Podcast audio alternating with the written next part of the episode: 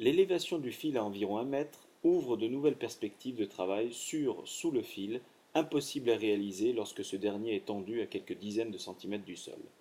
Pour s'asseoir, l'élève choisit de s'accroupir sur son pied d'appel en laissant glisser sa jambe libre le long et sous le fil.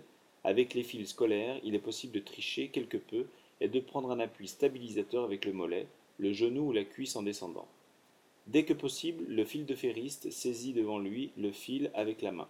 Lorsque l'élève travaille sans point d'appui manuel, il utilise la main opposée au pied. Et compense contrôle la descente par une forte traction sur ce dernier pour retenir ralentir la descente du bassin sur le fil.